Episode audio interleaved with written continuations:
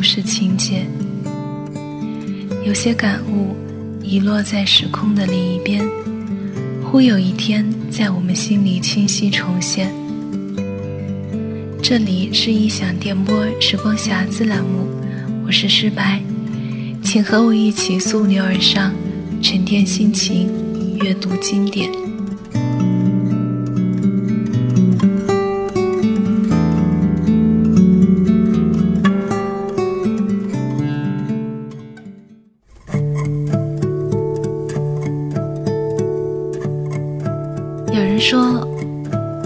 人的去世，等于一座图书馆的消失。图书馆和老人，都叫我又敬又畏。面对图书馆浩如烟海的藏书，我深感自己浅薄渺小。老人呢？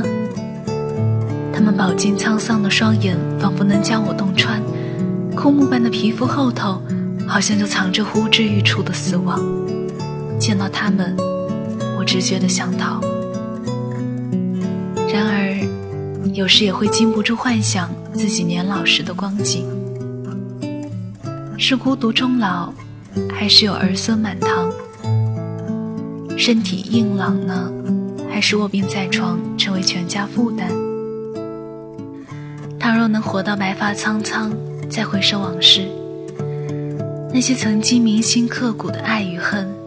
快乐和悲伤，会不会跟橡皮擦过的素描本似的，只剩下浅淡的痕迹，难以勾起情绪波澜？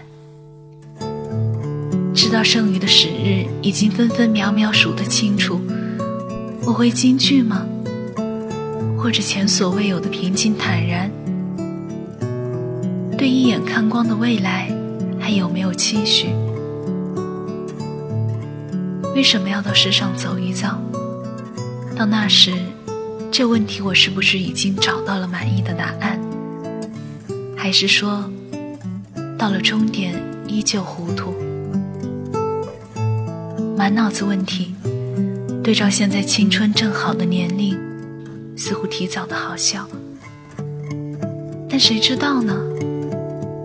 时间跑得比想象快，比感觉快。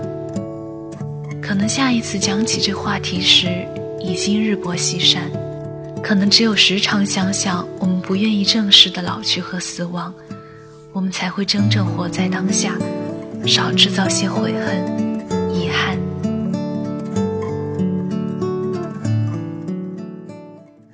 八十素怀，作者：季羡林。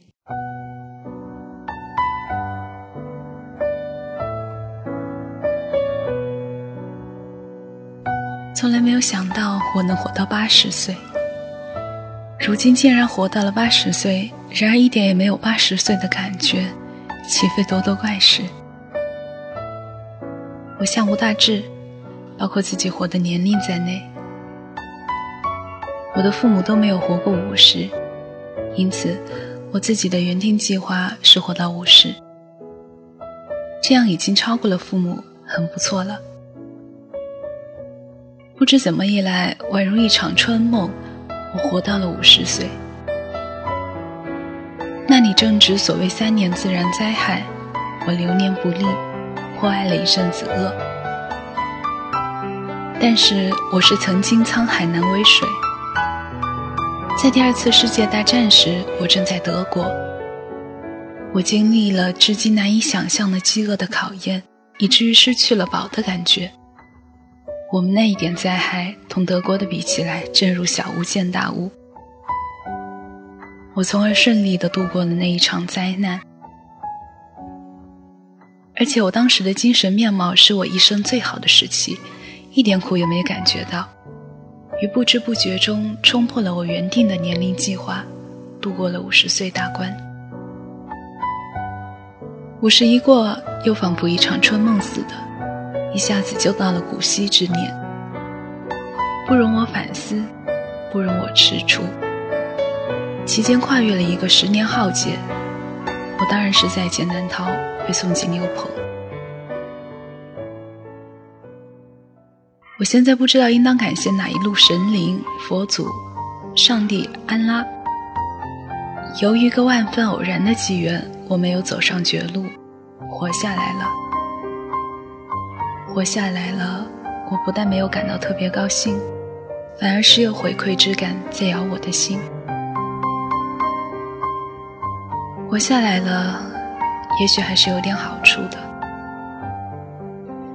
我一生写作翻译的高潮，恰恰出现在这个期间。原因并不神秘，我获得了余裕和时间。在浩劫期间，我被打得一佛出世，二佛升天。后来不打不骂了，我却变成了不可接触者。在很长时间内，我被分配挖大粪、看门房、守电话、发信件。没有以前的会议，没有以前的发言，没有人敢来找我，很少有人有勇气同我谈上几句话。一两年内没收到过一封信，我服从任何人的调遣与指挥，只敢规规矩矩。不敢乱说乱动，然而我的脑筋还在，我的思想还在，我的情感还在，我的理智还在。我不甘心成为行尸走肉，我必须干点事情。两百多万字的印度大史诗《罗摩衍那》就是在这时候译完的。雪夜闭门写静文，自谓此乐不减西皇上人。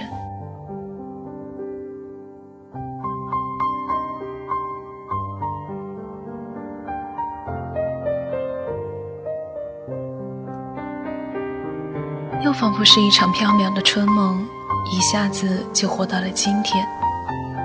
行年八十一，是古人称之为耄耋之年了。倒退二三十年，我这个在寿命上胸无大志的人，偶尔也想到耄耋之年的情况。手拄拐杖，白须飘胸，步履维艰，老态龙钟。自谓这种事情与自己无关，所以想的也不深，也不多。哪里知道自己今天就到了这个年龄了？今天是新年元旦，从夜里零时起，自己已经是个不折不扣的八十老翁了。然而这老井却真如古人诗中所说的“青霭入看无”，我看不到什么老井。看一看自己的身体，平平常常，通过去一样；看一看周围的环境，平平常常，通过去一样。金色的朝阳从窗子里流了进来，平平常常，同过去一样。楼前的白杨确实是粗了一点，但看上去也是平平常常，同过去一样。时令正是冬天，叶子落尽了，但是我相信它们正蜷缩在土里，做着春天的梦。水塘里的荷花只剩下残叶，流的残荷听雨声，现在雨也没有了，上面只有白皑的残雪。我相信荷花们也蜷曲在淤泥中，做着春天的梦。总之。我还是我，依然故我。周围的一切也依然是过去的一切。我是不是也在做着春天的梦呢？我想，是的。我现在也处在严寒中，我也梦着春天的到来。我相信英国诗人雪莱的两句话：既然冬天已经到了，春天还会远吗？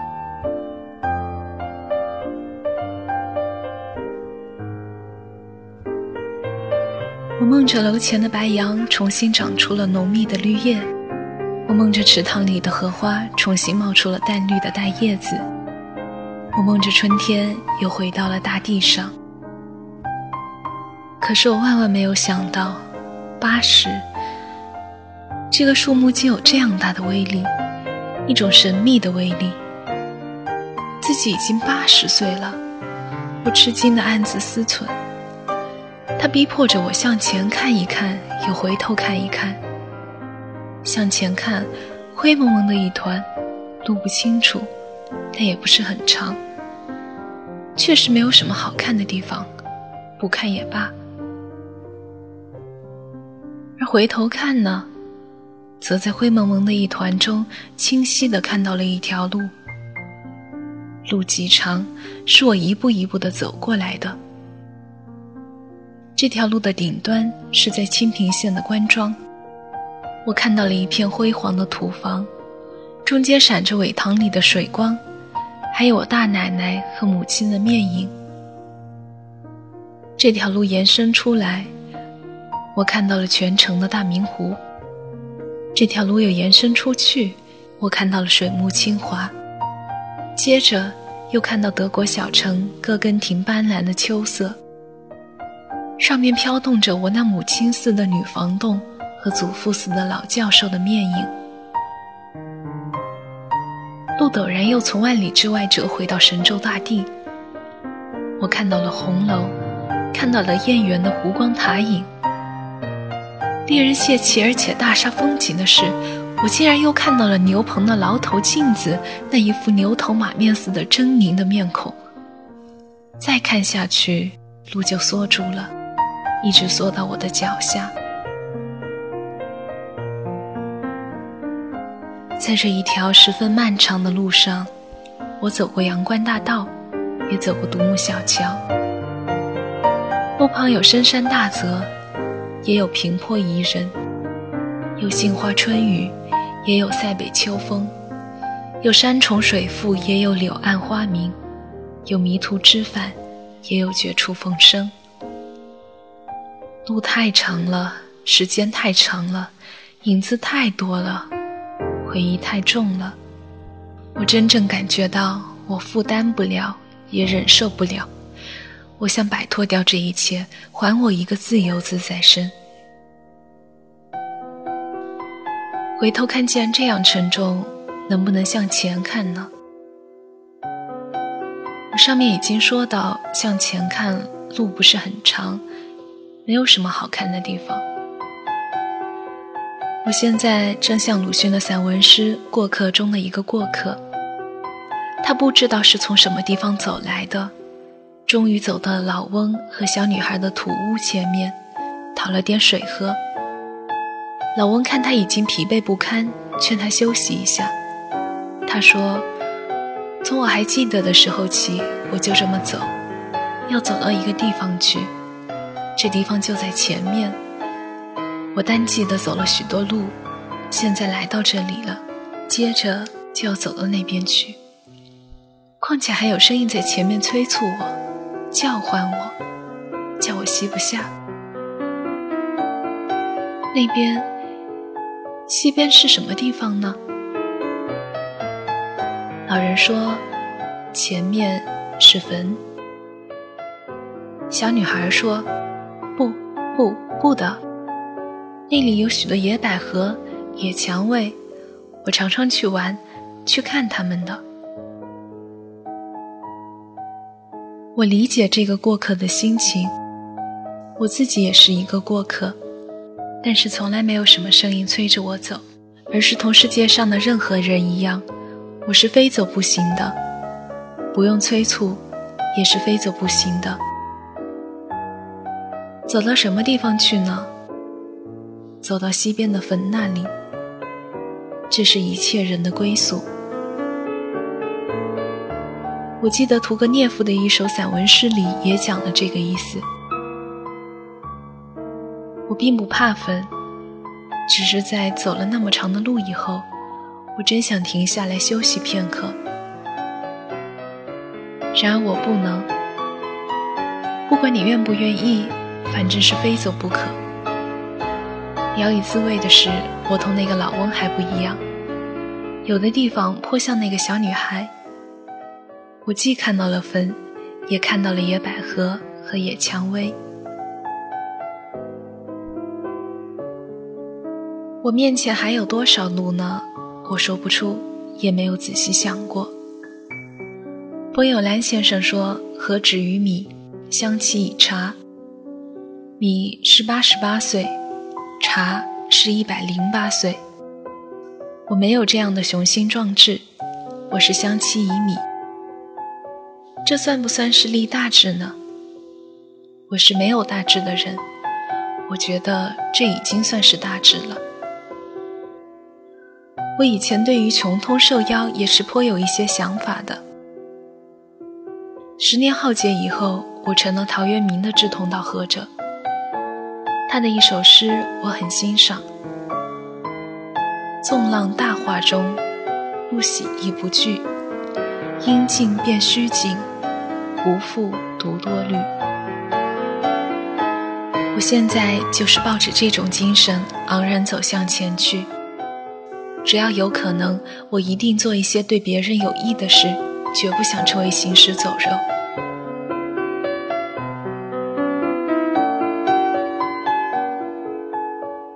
我知道未来的路也不会比过去的更笔直、更平坦，但是我并不恐惧。我眼前还闪动着野百合和野蔷薇的影子。一九一一年一月一日。